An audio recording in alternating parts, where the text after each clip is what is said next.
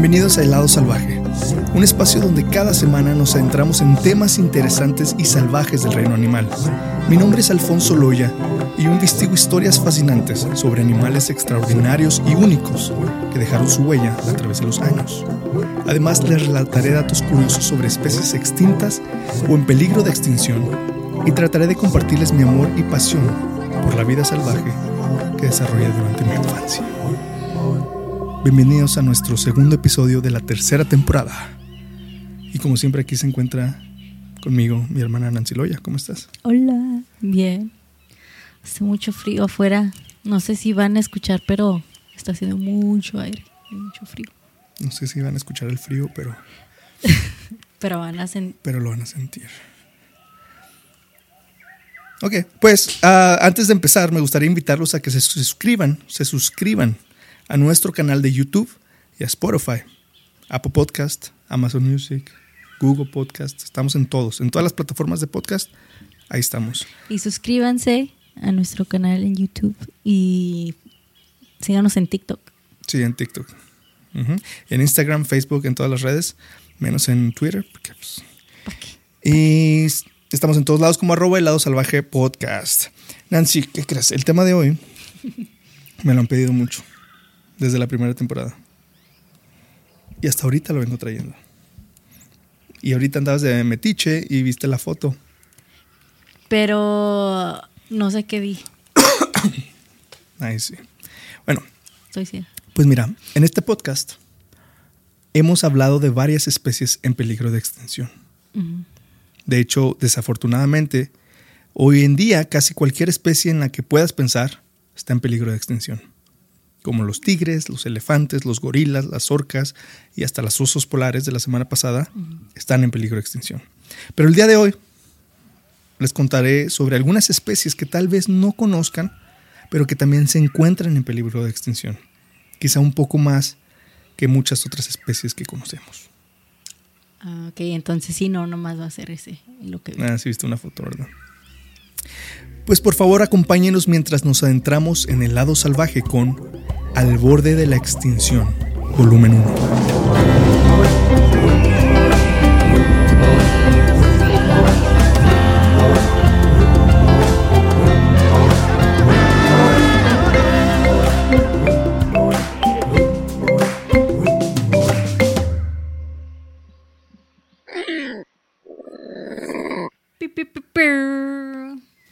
Volumen 1 va a haber varios.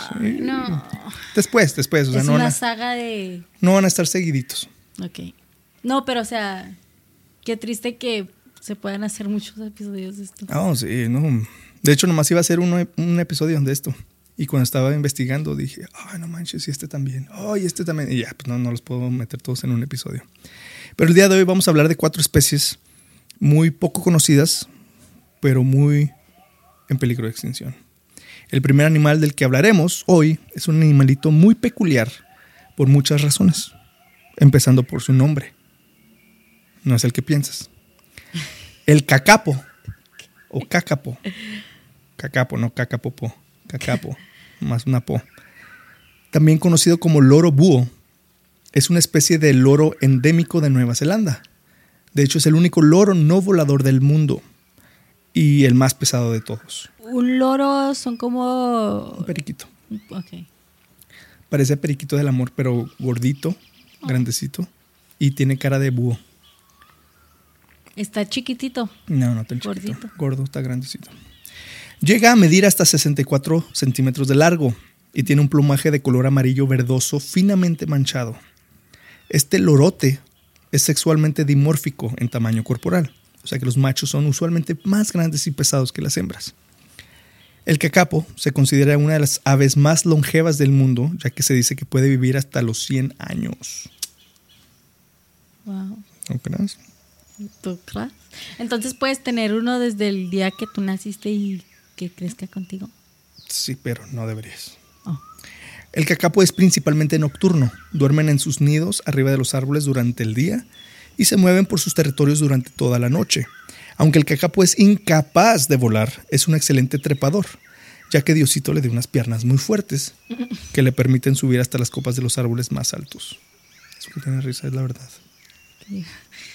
Nada.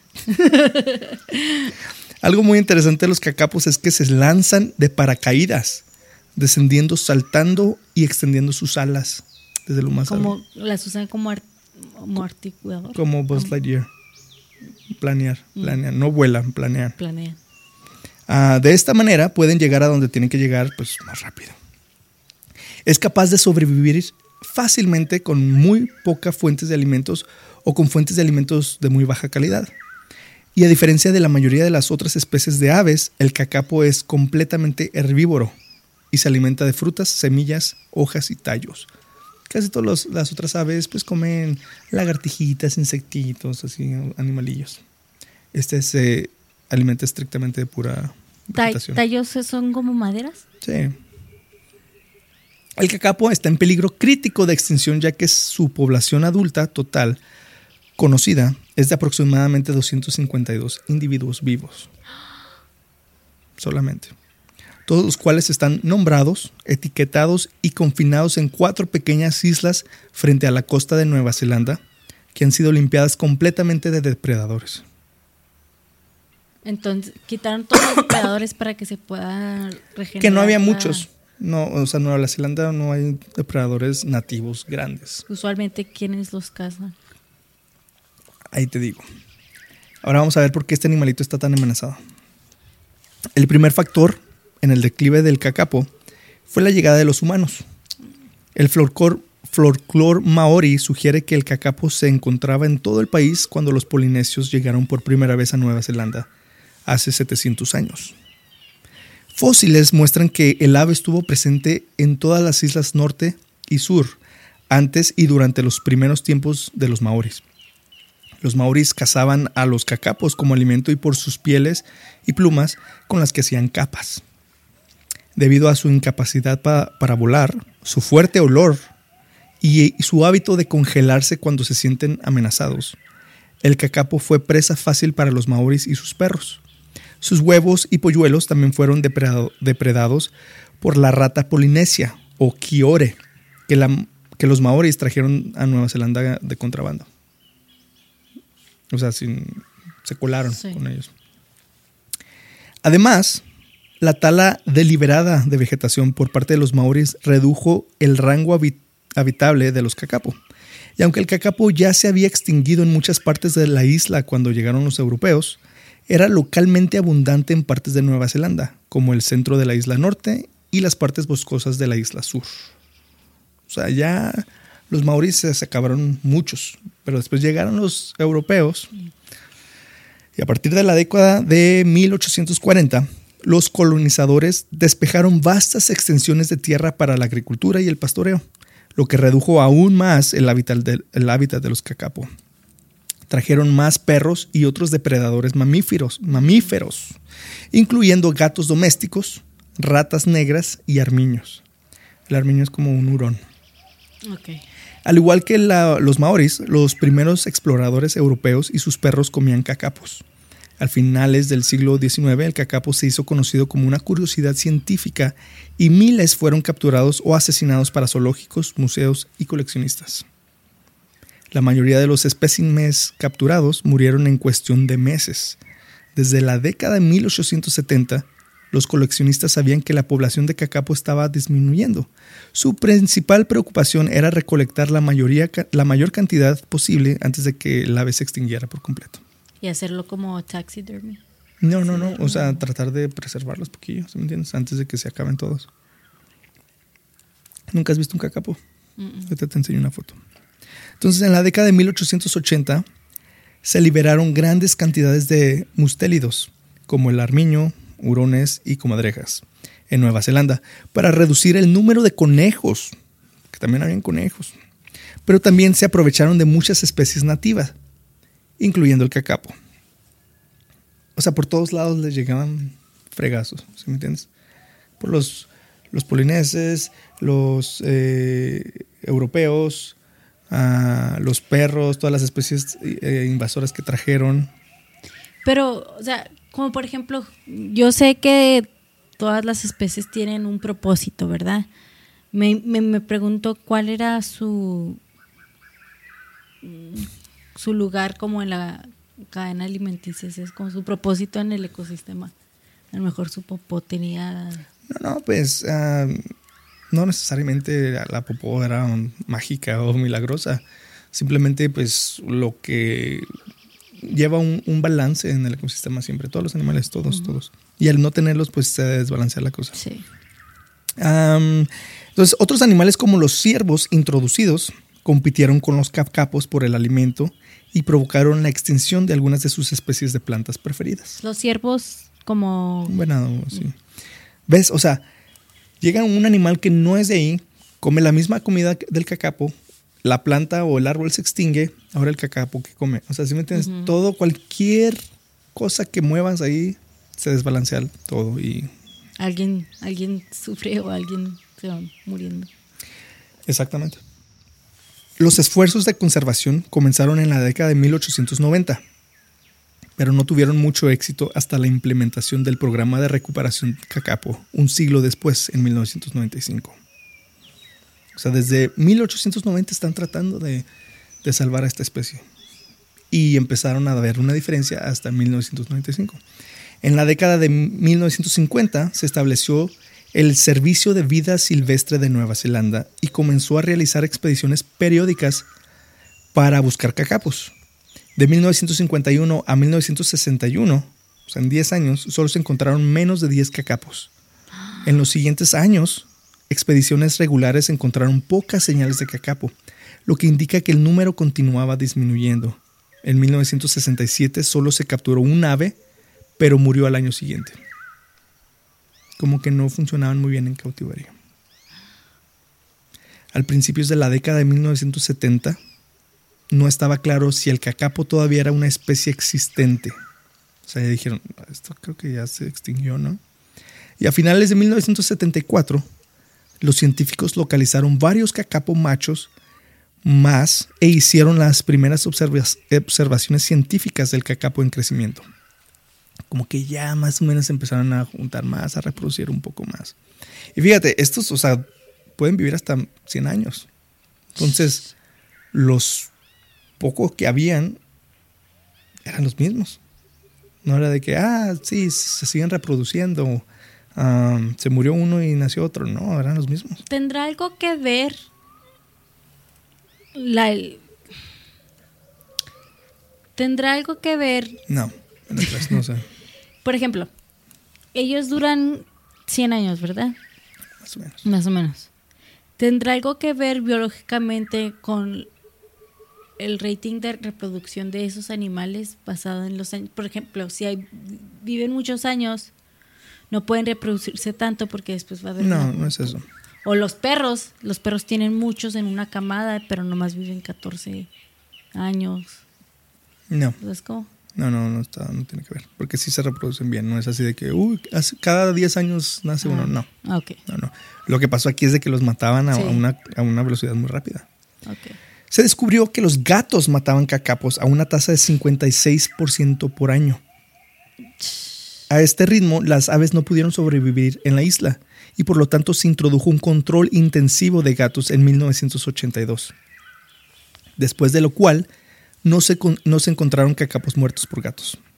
Sin embargo, para asegurar la supervivencia de las aves restantes, los científicos decidieron más tarde que esta población debería ser trasladada a islas libres de depredadores, y esta operación se llevó a cabo entre 1982 y 1997. O sea, hasta los pobres gatos ahí andaban comiendo cacapo.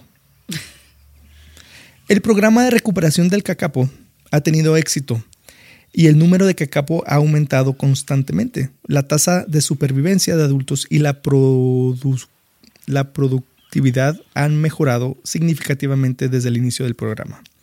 Pero a finales de abril de mi- 2019, o sea, ya hace poco, se descubrió el primer caso de la enfermedad fúngica aspergilosis en Nueva Zelanda, que atacó a muchos de los cacapos ¿Qué es eso?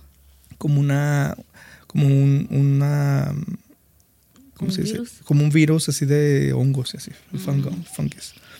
A partir de a partir del 13 de junio del 2019 casi el 20% de la población que eran 36 aves han sido trasladadas en helicópteros a hospitales veterinarios de Nueva Zelanda para un diagnóstico por tomografía computarizada y un tratamiento intensivo que suele durar varios meses. O sea, desde que el hombre descubrió a este pobre animal, ha sido víctima. Ha sido víctima toda su vida, toda la historia. Ya lleva más de 100 años siendo víctima. Mm. ¿Eh? Más de... O sea, más de más de 100 años. Más de más de 100 años. O sea, todavía hasta el 2019, o sea, si, si, no era poco ya todo lo que han sufrido, ahí le va. Entonces ahorita actualmente hay 252, más o menos. No manches. No, a mí se me hace bien curioso, bien interesante la gente que hace birdwatch. Imagínate saber tanto de pájaros como para saber qué tipo de pájaro es el que se te para y decir, ese, nomás hay 25 de esos. O sea, es súper rarísimo. Ah, o sea, no, la esos no son birdwatchers, no.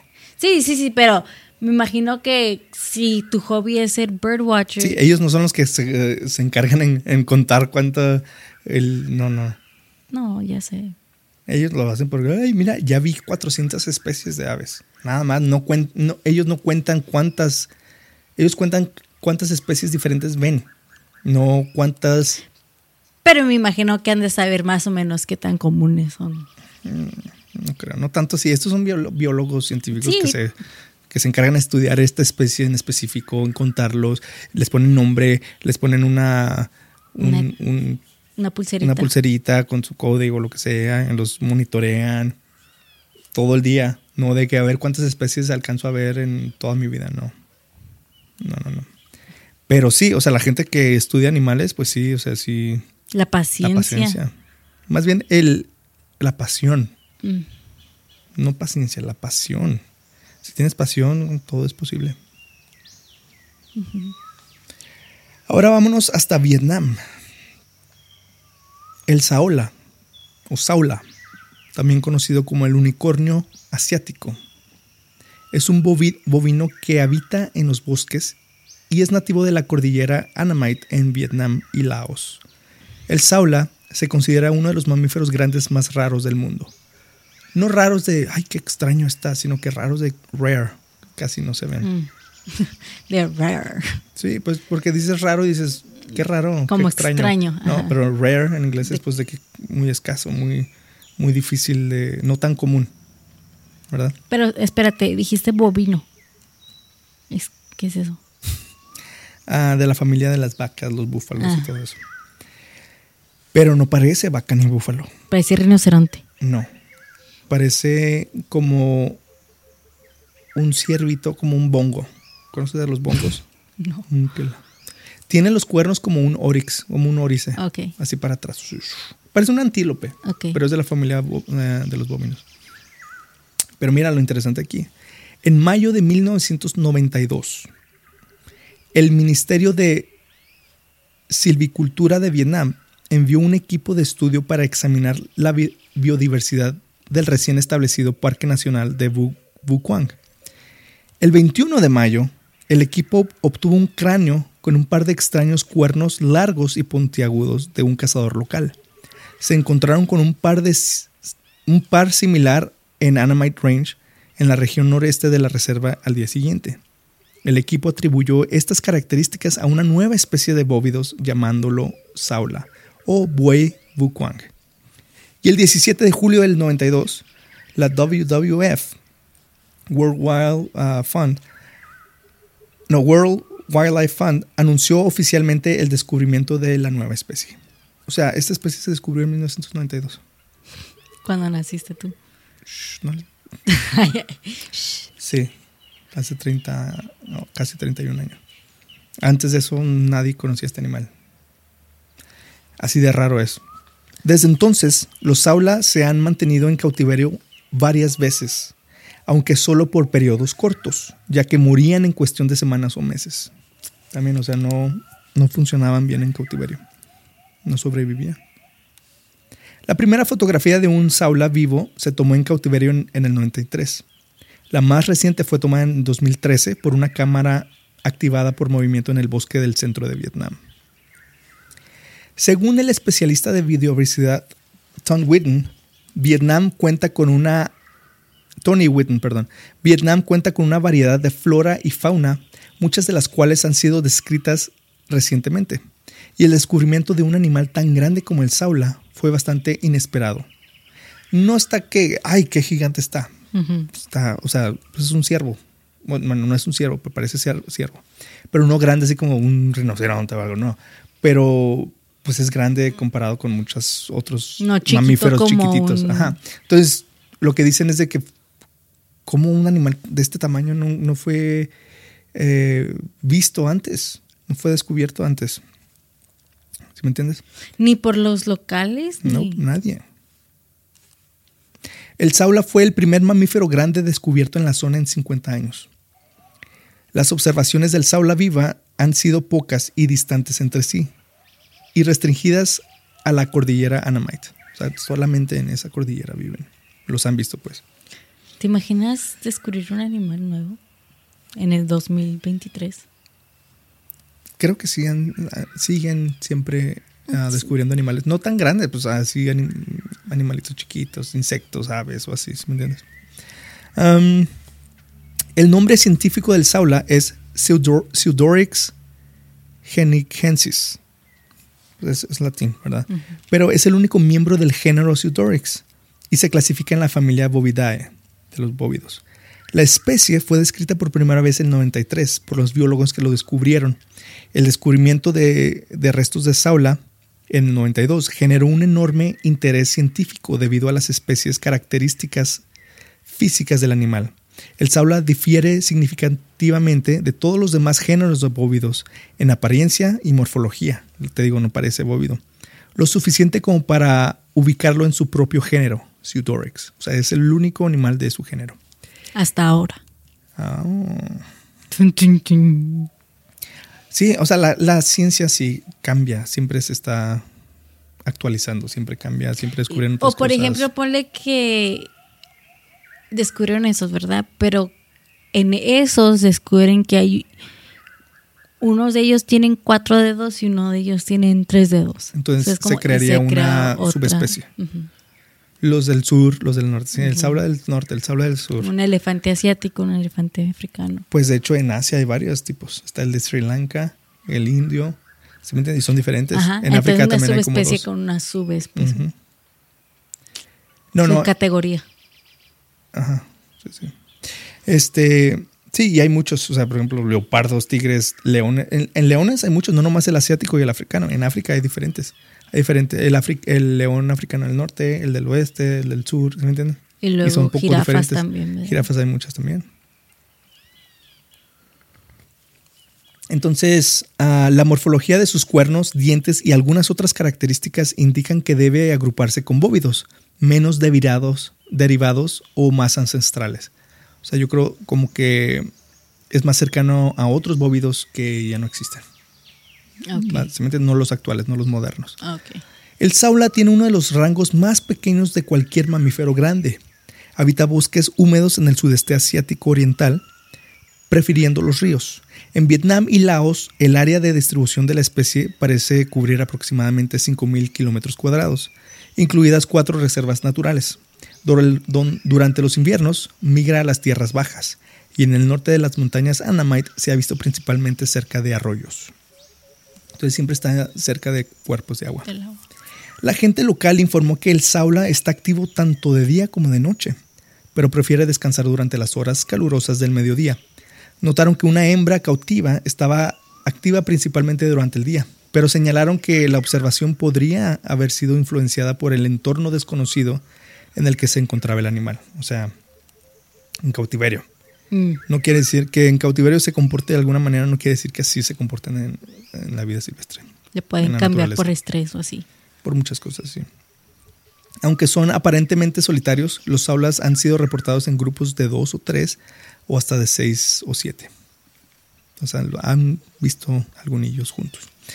Actualmente se considera que el Saula está en peligro crítico. Es probable, que sus requisitos restrictivos de hábitat y la aversión a la proximidad humana lo pongan en peligro a través de la pérdida y fragmentación del hábitat. Los saulas sufren pérdidas por la caza local y el comercio ilegal de pieles, medicinas tradicionales y por el uso de la carne en restaurantes y mercados ah, locales. Se los comen también. Salvajes, ¿verdad? A veces también quedan atrapados en trampas que se han colocado para atrapar animales que asaltan cultivos, como los jabalíes, el sambar y el muncak, son unas especies de ciervos. Ah, hasta el momento, los grupos conservacionistas han eliminado más de 26.651 trampas de los hábitats del saula. O sea, han quitado trampas para jabalíes y otros ciervos que que hace que los saulas eh, queden atrapados y se mueran.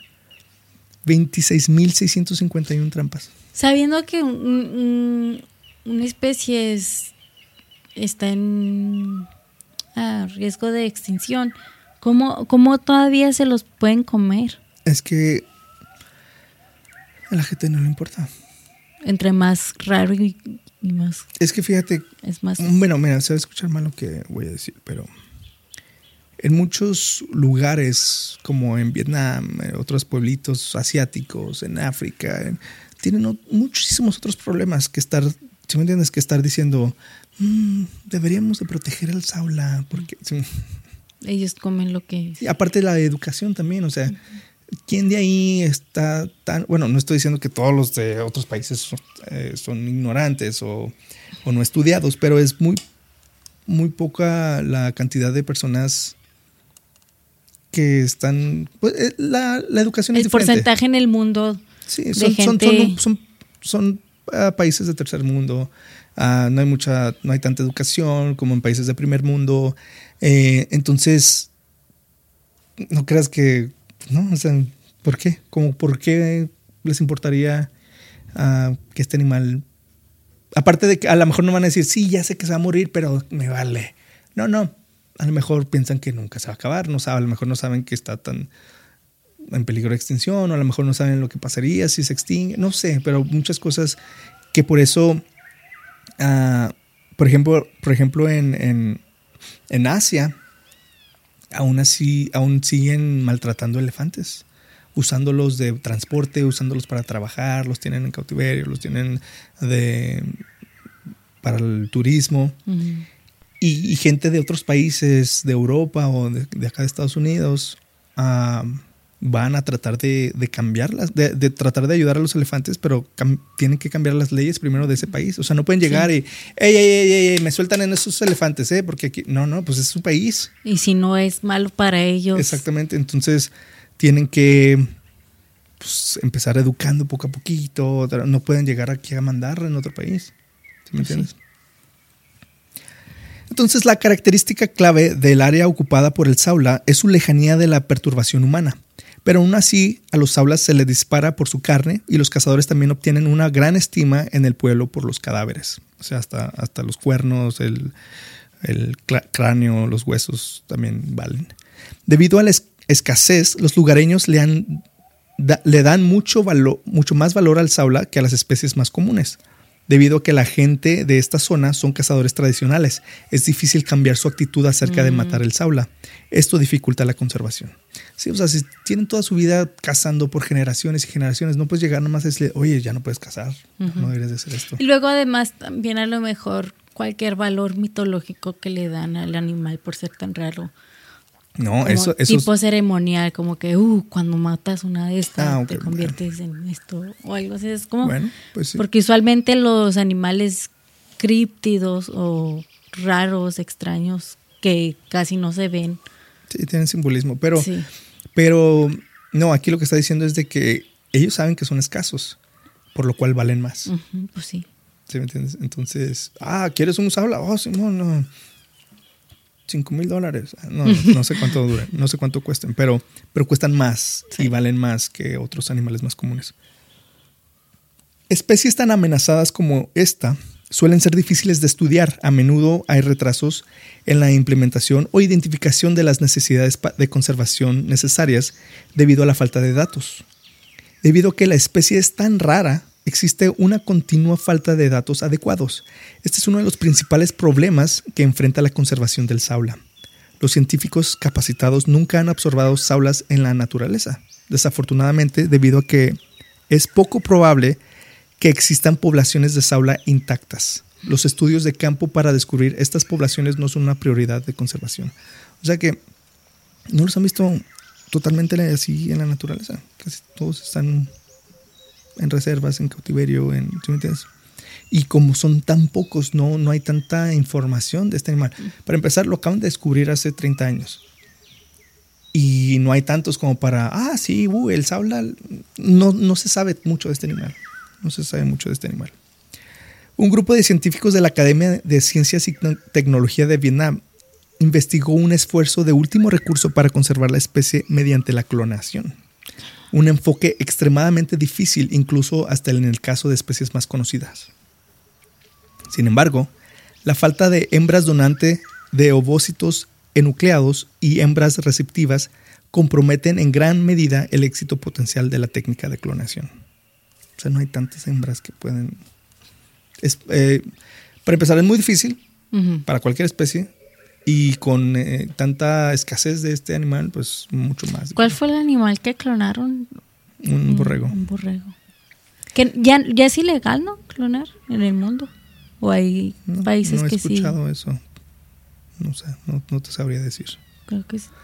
pues hoy en día el saula está catalogado como un animal en peligro crítico en su entorno natural.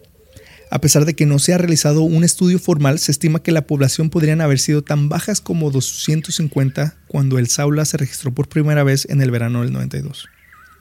Un número que se cree que ha disminuido significativamente desde entonces, debido al crecimiento de los asentamientos humanos.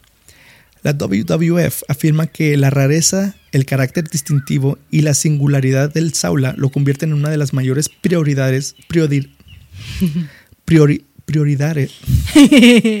prioridades. Es que, ¿sabes que De tanto leer ya se me lengua la traba. Prioridades. Ah, está. Es una de las mayores prioridades. no puedo. Prioridades. Dilo tú. Prioridades. Una de las mayores. Una de las mayores. Ay, prioridades. Una de las mayores. mayores. una de las mayores prioridades para la conservación en la región de Indochina en la actualidad, en la actualidad, y se acaba de establecer una pequeña reserva de 61 millas cuadradas en la provincia de Quang Nam, en el centro de Vietnam, específicamente para tratar de proteger a la población cada vez más reducida de Saula en la actualidad. Uh. Se te lengua la traba. Ah. Sí, es que, mira, veo puras letras así, a veces hasta pierdo el lugar y luego estoy hablando, hablando y... A mí, a mí me pasa que cuando leo, por mucho tiempo... ¿Quién es Leo? En algo blanco, este, como que me pierdo entre las letras y entre las líneas. Pues sí. Y ya no reconozco la diferencia entre las letras. Sí me está pasando más que ya no sé cómo usar mi boca. Ah. También, o sea, aparte de que me están fallando los ojos, me está fallando la boca. No, pues... Entonces, ahora vámonos hasta México. México. te llevo en él. Vamos al lago Xochimilco. Mm. El ajolote es una salamandra pedomórfica, estrechamente relacionada con la salamandra tigre. Es inusual entre los anfibios que alcancen la edad adulta sin sufrir metamorfosis.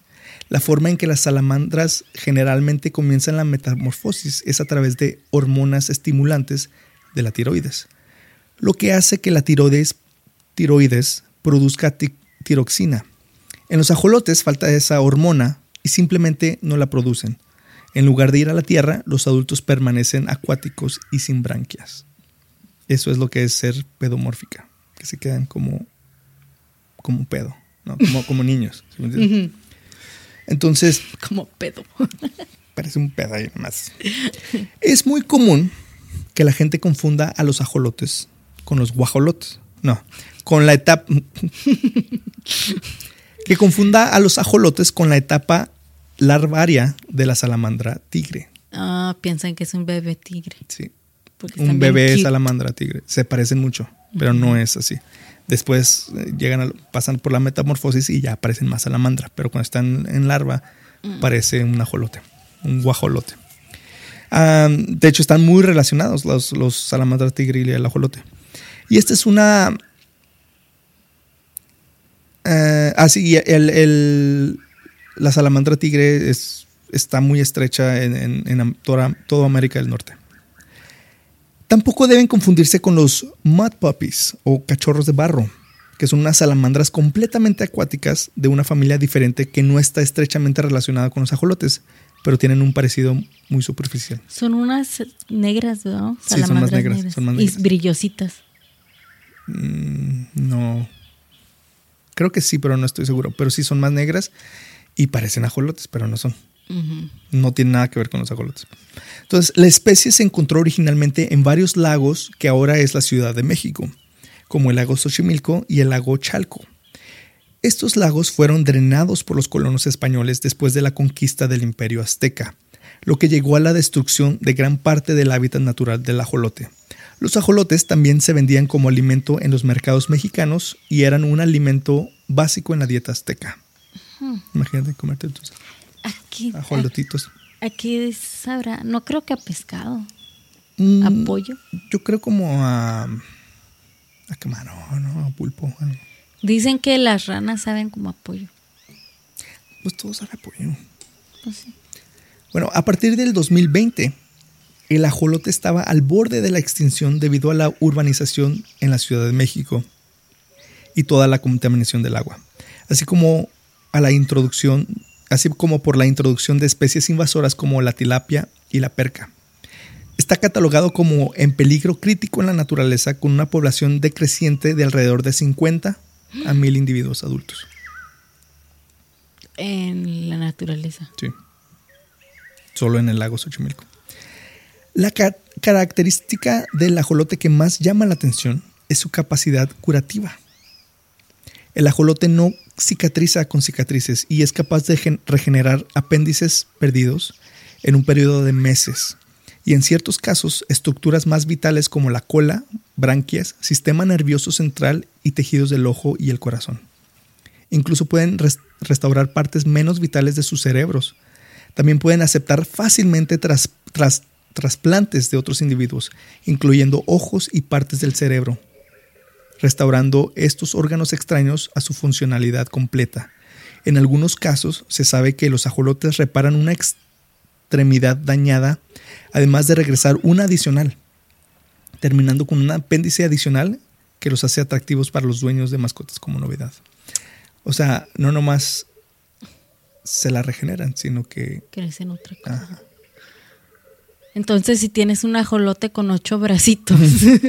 oh. ¿Cómo no han hecho un superhéroe ah, bajado- ah, basado en el ajolote? Así como Wolverine. Ey. Pero fíjate, me pregunto. Ajolote Man, Axolotl Man. Ask a lot- you ask a lot of questions. Tengo una camisa que dice eso. Mensa. Este, That's a lot of questions. pero me imagino que si sienten dolor, ¿no? Pues Imagínate cuando hicieron estos experimentos. A ver, córtale esto. Ah, mira si se le regenera. A ver, córtale esto. Ah, A ver, córtale esto. sí. Qué gacho, ¿no? Sí, pero y eso pues, es con todos los animales que, sí. que usan para experimentar. pero sí me pregunto cómo, cómo, cómo se dieron cuenta de que tanto puede regenerar. Yo creo primero viendo, primero viendo Ajá. qué pasó y luego ya, a ver. Como que, ajá, como que unas se pelearon y, Algo, y se sí. mocharon un brazo y luego, mira, le creció. A ver, déjame le mocho la cara. Ajá. Como muchos sabemos, el ajolote es una mascota exótica muy popular. Pero el ajolote es un animal poiquilotérmico, es decir, su temperatura interna varía considerablemente. Estos animales tienen que sobrevivir y adaptarse a estrés ambiental y uno de los factores estresantes más importantes es el cambio de temperatura. Así que las temperaturas más bajas provocan un metabolismo más lento y una reducción del apetito muy poco saludable para los ajolotes. Se sugiere se sugieren temperaturas de aproximadamente 61 grados Fahrenheit o a 64 grados Fahrenheit para los ajolotes cautivos para garantizar una ingesta suficiente de alimentos. El estrés resultante de más de un día de exposición de temperaturas más bajas puede conducir rápidamente a la enfermedad y la muerte. Las temperaturas superiores a 75 grados Fahrenheit pueden provocar un aumento de la tasa metabólica, lo que también causa estrés y finalmente la muerte. Se ponen gorditos. El cloro, comúnmente agregado al agua del grifo, es dañino para los ajolotes. Un solo ajolote generalmente requiere de un tanque de 150 litros o 40 galones. Y los ajolotes pasan la mayor parte del tiempo en el fondo del tanque. O sea, la verdad yo no sé por qué la gente los tiene. No es así como que... Algo fácil de mantener. Es muy difícil de mantener. Me imagino que mucha gente se les ha muerto varios. Y no es así tan... Se la mantienen abajo del tanque. O sea, no es así como que... Ah, mírame. No sé, no es tan... Sí, están cute. A mí se me hacen muy interesantes y, y bonitos. A mí se me hacen interesantes por todo... Pues, todo lo que pueden todo hacer. lo que hacen y que nomás son endémicos de ahí. O sea, Pero pues tampoco justifica tener uno. Exactamente. Como ya había mencionado, el ajolote es nativo solo del agua dulce del lago Xochimilco y el lago Chalco en el Valle de México. Solo que el lago Chalco ya no existe, Mm, ya que fue drenado como de- medida de control de inundaciones y el lago Xochimilco sigue siendo solo un pedazo de lo que era antes, existiendo principalmente como canales. Entonces también Y es... sí está muy sucio. ¿Sí? ¿Has ido? ¿Fuiste? ¿Y no viste ajolotes? No. Pues no. Ay, voy Porque a ya andar casi ahí no, pues abajo. porque ya casi no hay. No andaba buceando, menso. En 1998, 2003 y 2008 encontraron 6.000, 1.000 y 100 ajolotes por kilómetro cuadrado en su hábitat del lago Xochimilco. Sin embargo, una búsqueda de cuatro meses en el 2013 no encontró individuos sobrevivientes en la naturaleza. Apenas un mes después, dos salvajes fueron avistados en una red de canales que parten de, de Xochimilco. Oye, espérate. Xochimilco es donde están los botecitos, ¿verdad? Sí, están unos Nunca barquitos que tienen muchas flores. Sí, sí, ¿cuáles son? No sé si es ahí. Sí. Ahí es donde fuiste tú. Sí. No sé, no sé. ¿Cómo se llaman esas lanchitas? Lanchitas. No me acuerdo cómo se llaman. Tiene un nombre. Sí. La población silvestre se ha visto sometida a una fuerte presión por el crecimiento de la Ciudad de México. A partir del 2020, el ajolote estaba al borde de la extinción debido a la... Ah, eso ya lo dije.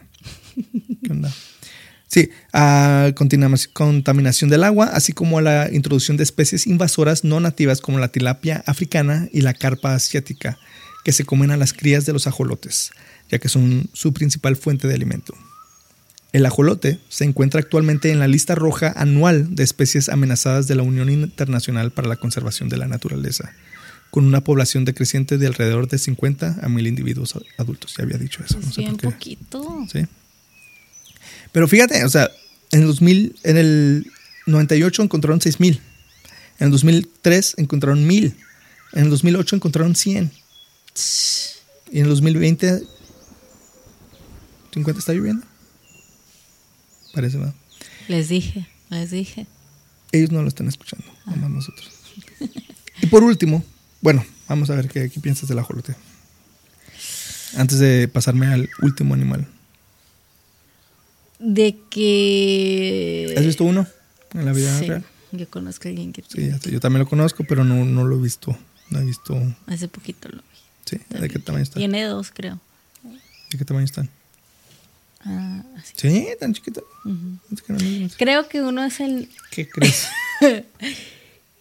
Creo que uno es el puppy. Mm, el Mad Papi. Creo. Creo que uno, uno es ese y uno es una jaula. Él te dijo. Es que no sé si lo soñé. sé que sé que hace poquito vi el ajolote, pero Es blanco. Ujú, como grisesón. Pero no me acuerdo si vi uno o dos. Lo- lo- el segundo lo soñé. No Mm. sé. Es, como- es que como mi papá también tiene un, un tanque. Tiene pescados, mi papá. No tiene ajolote. No, tiene peces. Y ese que limpia el. El placo. el, el Ajá, no sé si los estoy confundiendo. Mm, a lo mejor sí. Pues sí, qué, qué gacho, pobre animal. Sí. Eh, pero vamos, vámonos a nuestro último animal. Nos vamos a quedar en México. Pero a- ahora vámonos a Baja California. Espérate. Es. ¿Puedo adivinar? A ver, La ballena. mm, parecida. La orca. Es- o sea, está, es de la misma familia. Pero no, no. ok. Entonces, a Baja California, donde habita el más pequeño de los cetáceos existentes Cetáceo. de la familia de las ballenas. La vaquita. Mu. Vaquita. Mu. La vaquita, ¿no sabes cuál es la vaquita? El- La bagula, ¿no? ¿Mm? La bagula. La beluga, no. Beluga. No, no, la beluga no. Esa es allá como de Alaska. La vaquita es como un- una, una mazorca, un tipo delfincito, Ajá. chatito. No tiene el piquito, está chiquillo. Bueno, ahí te la. Estoy tratando de imaginarme. Ahorita te enseño una foto. La vaquita es endémica del Golfo de California. Esta especie se encuentra al borde de la extinción debido principalmente a la captura incidental en las redes de encalle de la pesca ilegal del totoaba. Rápidamente lo voy a describir. La vaquita tiene un cuerpo pequeño con una aleta dorsal triangular usualmente alta, una cabeza redondeada. La coloración es mayormente gris con un dorso más oscuro y un campo ventral blanco. Manchas negras prominentes rodean sus labios y sus ojos. Las hembras alcanzan un tamaño de alrededor de 150 centímetros, mientras los machos usualmente miden alrededor de 100 140 centímetros. Son más pequeños los machos. Lo que lo convierte en una de las especies más pequeñas de la familia de las marsopas. El, el hábitat de la vaquita está restringido a una pequeña porción de la parte superior del Golfo de California, también llamado el Mar de Cortés, Mar de Cortés, lo que hace que este sea el rango más pequeño de cualquier especie de mamífero marino. Debido a, la, a que la vaquita se describió completamente a finales de la década de 1980, Mm, también es nueva. se desconoce su abundancia histórica. Desde 1983 se evaluaron todos los espécimes registrados y avistamientos confirmados. El primer caso integral de vaquitas en toda su área de distribución se llevó a cabo en 1997 y se estimó una población de 567 individuos en el 97. Para el 2007, 10 años después, se estimó que la abundancia se había reducido a 150. La abundancia de la población a partir del 2018 se estimó en menos de 10 19 individuos. Nada. No, 19 individuos. Pues poquito. Dada la tasa continua de captura inc- incidental y el bajo re- rendimiento reproductivo de una población pequeña, se estima que hay menos de 10 vaquitas vivas en febrero del 2022. ¿En todo el mundo o en, Solo son de ahí, de Baja en la, California. o sea, en su hábitat Sí. natural o hay más en zoológicos? No. Solo hay 10 vaquitas vivas. Apenas en el 2022. Los intentos de iniciar una población en cautiverio, cautiverio han demostrado ser más amenazantes que útiles para la población. Un esfuerzo de novie- en noviembre del 2017 terminó traumatizando y matando a una vaquita hembra, además de invocar un estrés innecesario en un joven. Se estresan mucho y se mueren. Y luego el nombre ¿Mm? Vaquita. Ay, Ay, con ese nombre, ¿por qué los matan? ¿Por qué los mata? Con la continua pesca ilegal de totoaba, motivada en gran parte por la venta del mercado chino, donde se usa en la medida tra- medicina tradicional, y la captura incidental descontrolada de vaquitas, el Comité Internacional para la Recuperación de la Vaquita, o SIRVA, recomendó que se retiren algunas vaquitas de la zona de pesca de alta densidad y reubicarse en corrales marinos protegidos. Corrales marinos, qué chida. Corrales marinos, sí. Este esfuerzo llamado Vaquita CPR o CPR capturó dos vaquitas en el 2017. Una fue liberada más tarde y la otra murió poco después de la captura después de que ambas sufrieran un shock. O sea, yo creo, si te fijas, lo que tienen en común estas especies de las que hemos hablado es de que no, No mucho en el cautiverio. En el 2018, México lanzó un programa llamado Pase Vaquita, en un esfuerzo por hacer cumplir la prohibición de redes en, de enmalle en, la reserva de la biosfera, permitir que los pescadores cambien sus redes de enmalle por artes de pescas seguros para las vaquitas y brindar apoyo económico a los pescadores por proteger sus permisos de pesca y buscar medios de vida alternativos. Creo que ya he hablado de esto anteriormente en el podcast. ¿Del documental que viste? Sí. Y hablan de. de Seaspiracy, ¿verdad? sí. ¿Ya lo viste? No. Está bien chida. Pero dice que. O sea, sí, los, los plásticos son muy malos para, para el mar y, y hay mucha, mucha basura en el mar, pero principalmente lo que está matando la mayoría de los del ecosistema son las redes. Mm. Cuando los pescadores Las redes sociales. Ajá, como el Instagram, no te creas. Cuando los pescadores cambian de redes, nomás las avientan. O sea, se deshacen de ellas, las dejan ahí en las el agua. dejan ahí en el agua. Aunque ya no quieren sacar con esa, de todas maneras fue diseñada para atrapar, aunque Y ya no les atrapando. y sigue atrapando. Mm. Entonces, y están gigantescas estas ¿Y hablan redes. de los pescadores en México? ¿O nomás allá en Asia? En Asia, en Francia, en- de en muchos lugares, pero no creo que no hablan de estos, pero también hablan como los pescadores eh, que pescan atún eh, matan a delfines para... Haz de cuenta que hay, un- hay una ley que dice, ok, si el nivel de delfines está aquí, van a necesitar tantos, tanto atún, entonces no van a poder pescar tanto atún, porque hay muchos, Ah, ok. Les, les, porque después se va a des- les dicen desequilibrar. cuánto atún pueden Ajá. cazar, a pescar. Y eso es ¿Y si basado lo, en si la... lo- si lo respetan? No matan los delfines Ah, porque ya... para que no haya tanto delfín, para que no necesiten tanto atún. ¿Y qué hacen con los delfines? así los, los, o sea, no los usan para nada más. Es como, y luego en el documental hace cuenta que hay, hay un sello que compañías de latas de atún tienen, que dice the, Blue Dolphin, Ujú. algo así, que dice que eh, como un seal of approval, que, que no mataron a delfines para... Pero es falso. Es falso. Dicen, es que no podemos garantizar lo que hace el capitán ahí. Si, lo, si le dan dinero, los pescadores no podemos garantizar que él no hagan lo que no debe allá en el mar. O sea, Manches. sí, está bien. fuerte. Ujú. Pues a pesar de, de los avances logrados con los pescadores legales, cientos de cazadores furtivos continuaron pescando en la zona de exclusión. O sea, les vale. O sea, Ujú. no- eso es lo que pasa, que no, Lo no que pasa siguen en el mar. Se queda en el mar. Ajá. No, No, eh, que pues, pues mira, México no es un país que digamos, ay, cómo siguen las reglas y las leyes las respetan mucho. No, Menos cuando se, se trata de animales, ¿verdad? ni con personas, ni con animales. Entonces, hasta la fecha, los esfuerzos no han tenido éxito en resolver los complejos problemas socioeconómicos y ambientales que afectan la conservación de la vaquita y el gran ecosistema del Golfo de California.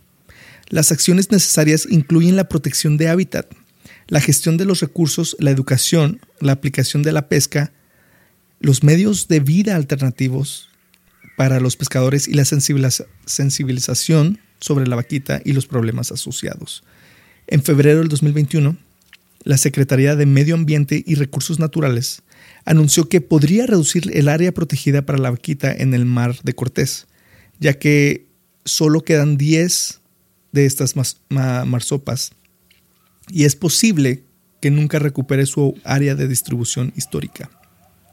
A partir del julio del 2022, el gobierno mexicano colocó 193 bloques de concreto en la zona de tolerancia cero del Golfo de California, con la intención de permitir la, detección de redes por sonar acústico y evitar que las vaquitas queden atrapadas. Actualmente la vaquita es considerada la especie de mamífero marino más amenazada del mundo. Es que también lo que te decía, tenemos que educar más, no tenemos, tienen, o pues todos, ¿verdad? O sea, no. Todos. Ah, educar más a la gente de sobre muchas cosas. Eh, sobre tener conciencia de medio ambiente, no nomás de los animales, sino de pues, la tierra. Siento que ya no, O sea, en muchos países como en Vietnam, en otros pueblitos o otros países pequeños de Asia, muchos de África y en México lamentablemente también, o sea, no hay tanta conciencia de, los daños que, que se hacen. que sí, es como lo que dices de que estamos tan preocupados por otras cosas. Ah, muchas veces eh, en países donde se vive en pobreza, o, o sea, es como Sí. no, tú no estás pensando en cómo puede impactar el planeta. en un- Pero es que también, por ejemplo, digo de la, de la educación. Y muchos podrían pensar ahorita, no, ¿cómo no? En la escuela sí nos enseñan eso. Sí, pero ¿cuánta gente no se sale de la escuela? Ajá. Y no además, termina la no- y, es así también como una de esas cosas de que te dicen mil veces, Pero nomás te lo dicen, Pero- no lo aprendes. No, ajá, no te, no, no captas, y ya después de muchos años dices, ah, ya entiendo por qué la gente me decía esto. ¿No te ha pasado así como con consejos o algo Sí. así? Y, y hasta a veces tú lo de repetías, pero nunca te caía el 20 de la significancia que, que tiene eso. Tú puedes decir, ay, sí, cuidar mi medio ambiente, boom", pero no te ha caído el 20 de que no debes de hacer esto porque si lo haces, esto y esto y esto va a pasar. O sea, tu especie está amenazada si estas especies están amenazadas. No es nomás porque, ay, es que me gustan los animalitos y todo. ¿Sabes cómo? Sí. O sea, hasta que no sabes, no sabes. ¿Sabes cómo? Sí, sí, sí. Este, no sé, no sé cuál sería la solución, te digo yo. Porque sí hay, pues en México sí trata, o sea, sí tratan, hay, hay campañas, ¿no? De salvemos el planeta, salvemos el medio ambiente, hagamos esto. Pero pues, también hay más gente que le vale. ¿verdad? Y que le vale todo, no nomás esto. O sea, y, muchas y- otras y no cosas. creo que sea de que, ay, es que odio a los animales No, y quiero que no les todo. importa. Ajá, son hábitos de cul- culturales Culturales, exactamente. que, que no permiten este cambio en nuestra rutina y hábitos. Sí, No es la, no es malicia. Sí. Fíjate, en el cacapo se estiman que hay 252. El saula, 250. El ajolote de 50 a 1000. Y la vaquita, 10. 10. La va- Pobres vaquitas. Ujú. Ah, pues sí, así está nuestro mundo. Y ahorita solo, solamente fueron cuatro especies, pero hay muchísimas de las que puedo hablar. Y me, me salté muchas cosas. Dije, nomás quiero que una introducción muy leve, muy superficial de lo que son estos animales, pero me podría adentrar mucho más. Y pues esta fue nuestro episodio de Al borde de la extinción, volumen 1. ¿Cómo se te hizo? Muy triste. Pero quiero, quiero ver cómo es la vaquita. Me lo imagino muy bonita. Como que todos los animales de hoy fueron bien adorables. El ajolote no se me hace tan bonito. Sí, está bonito. Siempre está sonriendo. Tiene una carita feliz. Pero no así siempre. como para acariciar. No, no sé. Ah, no. pues no. Eh, el saula, pues es un tipo antílope. Parece Ah, antílope. sí, menos ese. El cacapo está muy bonito. Te va a gustar. De hecho, se me olvidó comentar cómo, cómo no vuela, como que trota y lo abre, ah, trota y luego agarra sus, abre sus alitas y, trota así Oh. como niño gordito. Ajá. Tiene la cara, parece, parece búho con la, de la cara, pero es un, es un loro. Oye, ¿has Loro visto, búho. ¿has visto esos búhos que cambian de forma? No. Haz de cuenta que está así todo hecho bolita, bien bonito, y luego, no sé, algo cambia y luego se pone así todo. Ah, ah, sí, sí, sí. No, no es que algo cambie, es, pues, es como los gatos cuando se ponen. Ah, ¿sí? Sí, pues sí. No de que Pensaba ahora- que era una bruja. No, no, pues se, ponen tiesos. Sí, no. Pues ah, este es el final del episodio. Síganos, síganos escribiendo en nuestras redes sociales, arroba helado salvaje podcast. Y síganos visitando en nuestro sitio oficial, heladosalvaje.com. Si no lo han hecho, háganlo. Está muy padre. Trabajé muy duro en, en el- en el website. Ahí coméntenos de otros temas salvajes que les gustaría escuchar en el podcast.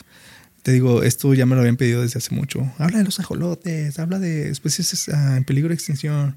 Y dije, bueno, pues lo puedo mezclar. Así que a mí me pueden encontrar en Instagram como arroba alfonsoloya-icf. A mí como Nancy Horchata con H. Estamos. Y como en todos los episodios, terminamos cada episodio con esta reflexión del escritor Henry David Thoreau que dice, en la naturaleza está la preservación del mundo. Muchísimas gracias por escucharnos y apoyarnos y no olviden cuidarse, respetar a la naturaleza y sobre todo proteger a los animales. Nos vemos en el siguiente episodio, en el siguiente episodio de Lado Salvaje.